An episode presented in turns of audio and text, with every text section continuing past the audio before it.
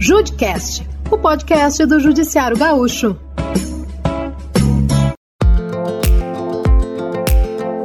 Olá, ouvinte!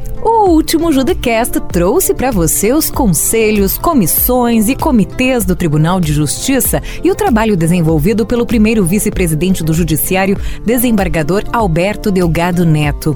No programa de hoje, a gente continua a falar sobre o tema e convida o segundo vice-presidente do TJ, desembargador Antônio Vinícius Amaro da Silveira, para conversar com a gente também sobre os conselhos e comissões que ele preside. Desembargador Vinícius, seja muito bem-vindo ao nosso Judicast. E hoje a gente traz para o nosso ouvinte a sua atuação frente à segunda vice-presidência do Tribunal de Justiça e também frente a conselhos e comissões. Um deles é o Conselho de Gestão de Pessoas. Quais os desafios nos primeiros anos de gestão? Eu que agradeço a oportunidade mais uma vez de estar falando contigo. E, de fato, no caso da minha atribuição na administração do tribunal, diz respeito a muitas comissões e conselhos, né? E um deles né, como destacado, é exatamente o Conselho de Gestão de Pessoas. É um conselho que ganhou muita relevância e eu diria hoje que talvez seja um dos mais importantes conselhos do Poder Judiciário, porque ele trata exatamente daquela área em que nós estamos sofrendo as maiores e mais profundas alterações, que é justamente na gestão de pessoas. Então, a administração adotou como escopo né, maior na sua atuação o desenvolvimento tecnológico, que trata do processo eletrônico, da digitalização, enfim, mas investiu muito forte por necessidade também na mudança de rotina e de padrões de realização de jurisdição em função da tecnologia, investindo, portanto, nas pessoas, capacitação e melhorias na gestão de pessoas. A realidade toda do judiciário mudou em função do plano de carreira e do processo eletrônico. Por isso, nós estamos travando aqui uma grande batalha no intuito de trazer as pessoas para essa nova realidade. E, para isso, é necessário implantar uma política de gestão muito bem fundamentada, adotando diretrizes bem definidas para poder fazer um trabalho que atenda a essa expectativa de evolução do judiciário, da justiça 4.0, né? Então a gente destacaria a capacitação dos servidores e magistrados e também a implementação do plano de carreira, não é? Como está esse tema neste momento? Nós estabelecemos pelo CONGEP as macropolíticas. Né? Quem executa essas políticas adotadas pelo Conselho de Gestão de Pessoas é a Comissão de Movimentação de Pessoal. Ela avalia as necessidades e faz a alocação de servidores de acordo com essa necessidade. Sempre lembrando que essa comissão ela foi implantada justamente porque houve o plano de carreira que unificou as carreiras de primeiro e segundo graus. Como houve a integração na primeiro e segundo graus, se criou uma unidade, um comando, uma comissão específica que trabalha justamente com o monitoramento, a orientação e a gestão da movimentação de todo o Poder Judiciário. E pensando no futuro, quais os objetivos e metas e os desafios para o Conselho de Gestão de Pessoas? O primeiro ano de implantação do plano de carreira foi imenso, né, como podes ver. E agora uh, nós estamos adaptando, fazendo adequações, porque houve alguns, uh, não diria falhas, mas necessidades de melhorias, e essas estão sendo uh, realizadas e o do ano de 2023, o segundo ano de implantação, ele terá como desafio sedimentar essa política de gestão, né? trazer algo mais palpável, mais permanente, mais real, que, que as pessoas possam enxergar de fato. Porque o primeiro momento, a movimentação foi extraordinária, surpreendeu a todos. Como nós abrimos a possibilidade de movimentação generalizada, houve uma grande migração. Né? Houve o ingresso de muitos novos servidores. E isso trouxe um, uma desestabilização da fotografia de lotação no Estado, no Judiciário. Então, agora, no segundo ano, nós teremos essa padronização, essa, essa estática da fotografia, e nós poderemos, então, aprimorar e talvez definir a, a, essa movimentação e a adequação dos, dos servidores em suas unidades Outro conselho que o senhor também preside é o de comunicação, que também vem super se destacando ao longo dos últimos anos e que o senhor também esteve à frente durante a administração do desembargador Voltaire. Como funciona esse conselho e quais os desafios? Esse conselho ele traz uma mudança de paradigma com relação à comunicação propriamente dita, né? da, da forma como nós nos comunicamos com a sociedade. Trabalho que sempre foi feito no, na, na, comunicação do, do, tribunal, principalmente na assessoria de comunicação, sempre foi um trabalho de excelência. Mas, num determinado momento, nós identificamos a necessidade de ampliarmos isso e definirmos o que de fato nós precisaríamos exigir de uma comunicação moderna, né? de integração. Nós precisávamos levar ou trazer as pessoas para dentro do judiciário, nós precisávamos adotar uma política de transparência, de lealdade, para desmitificar muito a imagem do Poder Judiciário perante o seu cidadão.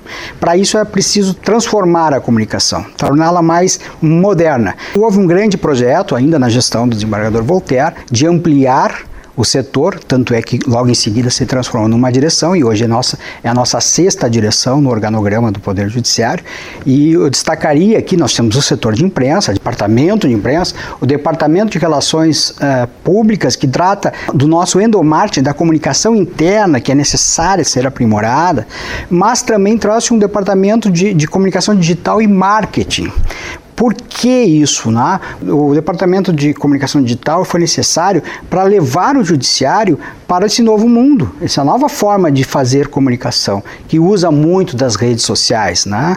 E eu costumo dizer que o judiciário faz muito mais do que apenas dar sentença.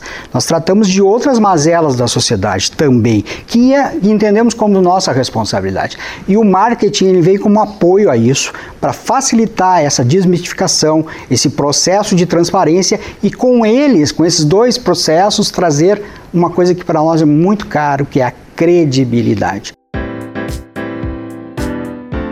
E o Conselho de Recursos da Administração? Conte pra gente, o que faz? Ele avalia os recursos das decisões administrativas, sobretudo nas questões que dizem respeito a concursos né, na área de seleção, porque justamente é preciso termos uma avaliação, uma reavaliação daquilo que for decidido em primeira instância administrativa acerca dessas matérias.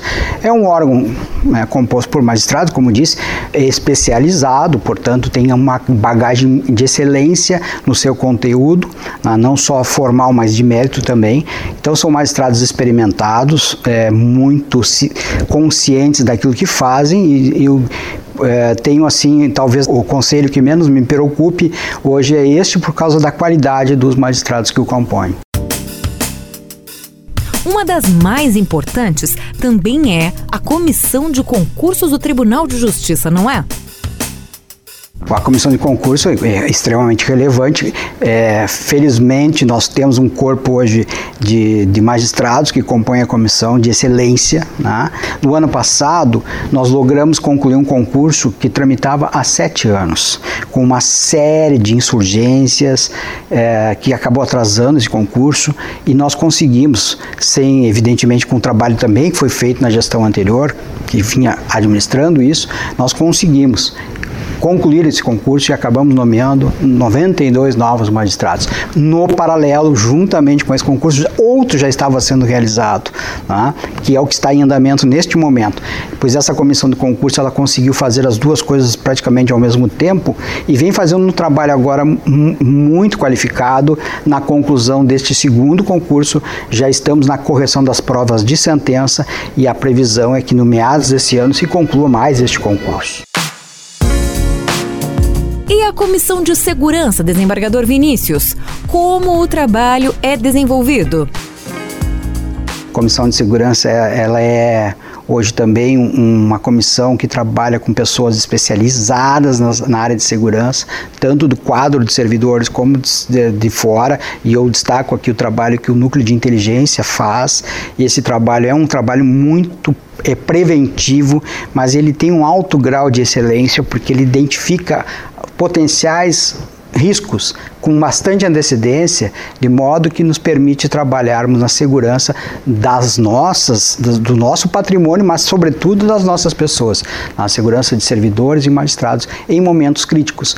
Tivemos agora, pouco recentemente, um momento crítico de instabilidade política no país, né, que culminou com um evento lá de Brasília, no dia 8 de janeiro, e o nosso setor de segurança capitaneado pelo núcleo de inteligência, já vinha a, avaliando isso com muito mais antecedência, de modo que aqui no Rio Grande do Sul, e eu tive a oportunidade de dizer isso nos órgãos de imprensa, nós não corremos nenhum risco, não tivemos nenhum momento sob tensão de risco efetivo. Ah, então nós temos que trabalhar sempre em, em matéria de segurança para evitar a crise. Debelar crise com força é tragédia quase chegando ao fim do nosso JudoCast, desembargador Vinícius, quais comissões o senhor ainda destacaria para o nosso ouvinte? Todos os projetos de lei que digam respeito aos, ao judiciário passam pela comissão do CODE, o que avalia a legalidade, a constitucionalidade e, e, depois disso é que vai para o órgão especial para encaminhamento pela presidência no momento oportuno do projeto de lei. Né? E também as nossas alterações regimentais, os atos normativos passam pelo CODE quando eles têm força normativa genérica que são é, integradas como força de regimento interno, passam pelo COD. Tem que, é, ali também tem, é, um, é um órgão extremamente importante, né? que, que eu diria que é um laboratório de tudo que acontece no órgão especial em termos de, é, de, de normas dentro do judiciário. Desembargador Vinícius, qual a avaliação que o senhor faz de todos esses trabalhos desenvolvidos por comissões e conselhos, estando à frente da segunda vice-presidência do TJ? Os desembargadores que integram essa administração têm um perfil muito proativo e as coisas estão acontecendo de uma forma muito rápida, né? Porque além de todo o aspecto formalizado de atividades é, setorizadas de cada pasta da administração, nós temos um aspecto político general, generalizado, que é aquele que trabalha com as políticas de relacionamento institucional, trabalha com os projetos que tramitam fora do Estado, nas instâncias superiores, no, no, no próprio CNJ, e isso é preciso ter um monitoramento constante, é preciso ter uma presença física constante para que as pessoas entendam que as nossas, mais uma vez, as nossas necessidades, tudo que nós precisamos fazer para poder melhorar e fazer melhor ainda. Isso é parte de uma política de gestão um perfil muito próprio desta administração, cujos integrantes têm todos essa característica.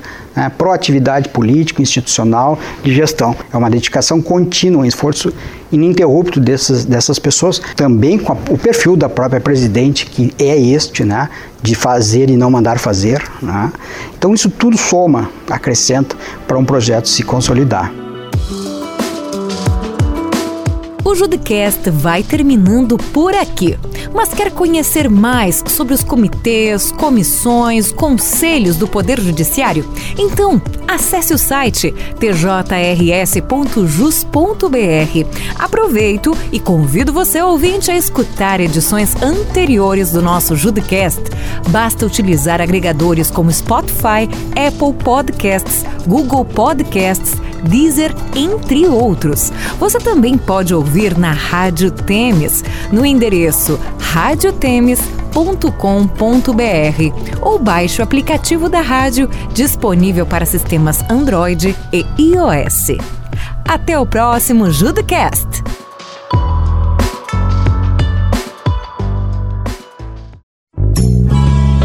Judcast, o podcast do Judiciário Gaúcho.